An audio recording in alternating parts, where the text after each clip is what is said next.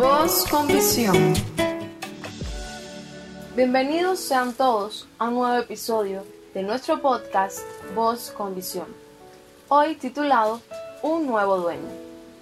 No sé cuántos de ustedes hayan tenido la oportunidad de estudiar la historia de los Estados Unidos. Hoy quisiera compartir un dato interesante para empezar nuestra meditación de hoy. La esclavitud en los Estados Unidos fue abolida un primero de enero de 1863 por la proclama de emancipación, dada por el presidente Abraham Lincoln. Pero, ¿cuántos esclavos deberían haber a partir de ese día? En realidad, ninguno. Pero muchos aún continuaron siendo esclavos. La pregunta importante es, ¿por qué continuaron siendo esclavos? La gran mayoría no sabía la noticia. Otros oyeron la buena nueva, pero no la creyeron y continuaron siendo esclavos bajo la misma opresión. Los propietarios de plantaciones quedaron devastados por la emancipación. Estamos arruinados. Han abolido la esclavitud no podemos conservar nuestros esclavos.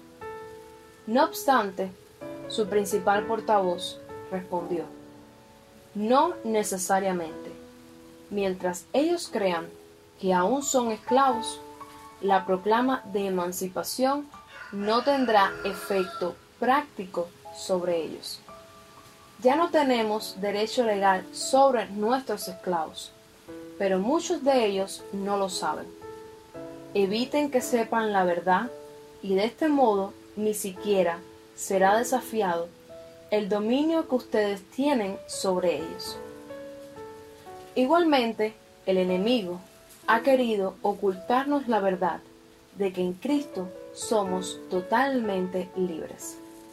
Y es que no tenemos que vivir en esclavitud.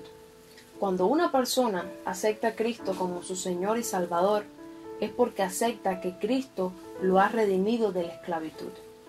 Si vamos al principio de la Biblia, Génesis, podemos recordar que en Adán toda la humanidad pertenecía al reino del pecado y de la muerte. Estábamos bajo la ira de Dios, pero ahora, por medio del sacrificio de Cristo, hemos sido libertados y convertidos en hijos de Dios.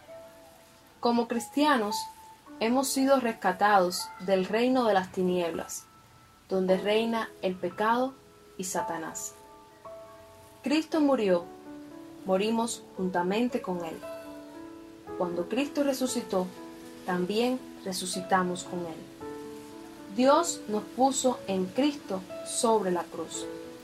La Biblia, la palabra de Dios nos dice, dando gracias al Padre, cual nos ha librado de la potestad de las tinieblas y trasladado al reino de su amado Hijo.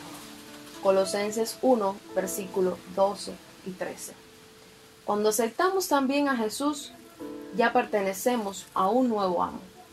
Pero, lamentablemente, hay muchos cristianos que a pesar de haber sido libertados de la esclavitud, aún sirven al pecado y no están disfrutando de la libertad que tienen en Cristo Jesús.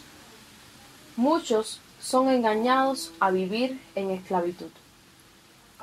Por eso, cierto joven dicen que un día se alistó al ejército, donde estuvo bajo la autoridad de un oficial abusivo y opresor por varios años, viviendo una vida miserable. Pero llegó el día en que se le dio de baja. Luego, caminando por la ciudad, se encuentra con ese oficial superior, quien le dice, José, quiero que vayas a barrer el cuartel, a limpiar las letrinas y a pulir los fusiles. Es una orden. Pero José le respondió firmemente, no más de eso para mí, señor. El oficial le dice, ¿Qué quiere decir? Durante cuatro años has obedecido mis órdenes. ¿Por qué me dice no más de eso para mí. Porque ahora tengo mi licencia de salida, soy libre de sus órdenes. Y es que como creyentes, tú y yo estamos de baja del servicio al pecado y del diablo.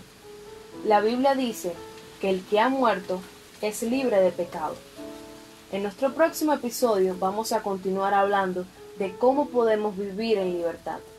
Si te ha gustado esta meditación, compártela con tus familiares y amigos. Puedes encontrarnos en YouTube como Voz con Visión. Suscríbete, dale like y activa la campanita. También podrás encontrarnos en otras plataformas como son Anchor, SoundCloud y Twitter. Di, no soy esclavo, yo pertenezco a un nuevo dueño y es Cristo. Amén.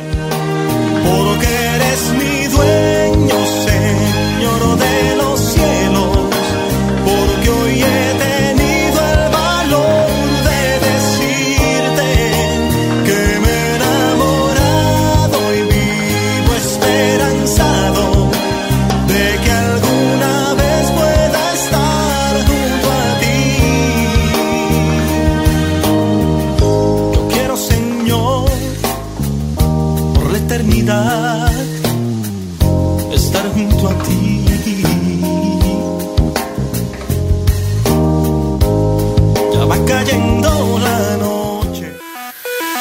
Voz con visión.